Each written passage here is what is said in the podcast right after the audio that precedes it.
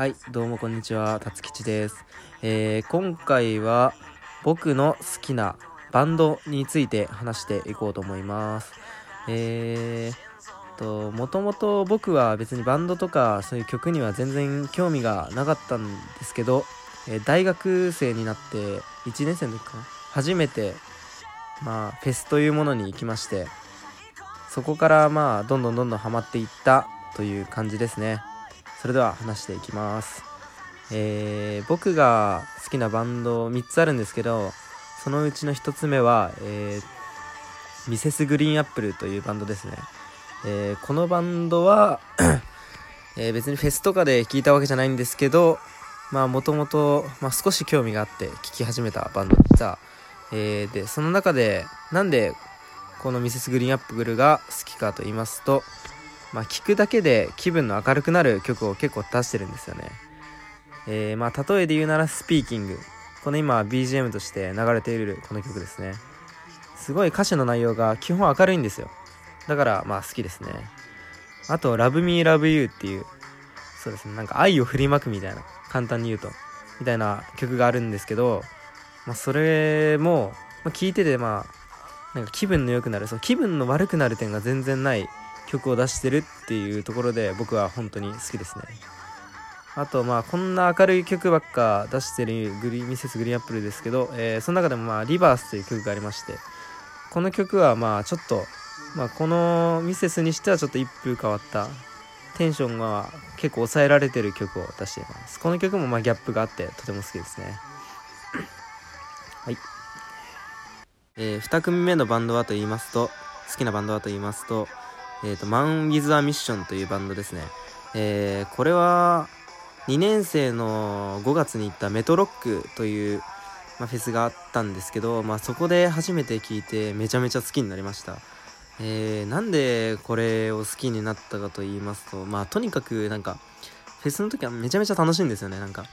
もう、周りを気が、あの、気にすることなく、なんか楽しめるというか、すごい盛り上がる曲ばっか出してきて、まあ、とにかく楽しいっていうとこですね。なので今でもこの曲を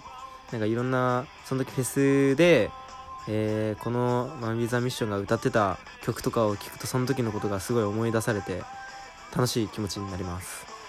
えー、っとでこの「マン・ビザ・ミッション」というバンドなんですけどまあこのバンドは、えー結構海外でも活躍していることが多いので英語の歌詞が多いのが特徴ですね。その中でもまあ僕がすごい好きなのは「エモーション」という、まあ、最近かな出した曲なんですけどすごいなんかまあまさに名前通りまあエモい曲だと僕は思っています。でまあ次に好きなのは「まあ、Rise You a Flag」というフェスの時に、まあ、聞くとまあ基本まあもう間違いなく盛り上がるそうですね曲だと思ってますね。もう聴いてるだけで楽しいというか、まあ、その場のノリもあって楽しく聴かせてもらってます。でまあ3つ目は多分これが一番有名なのかな「フライアゲインという曲ですね。まあいつもフェスとかではなんか鳥によく使われる曲でまあこれを聴くたびに、まあ、フェスを思い出すと、まあ、結局はまあ自分の中でフェスというものがとてもまあこの「マイ・ウィザ・ミッション」と大きくつながりがあるので、まあ、好きになったって感じですね。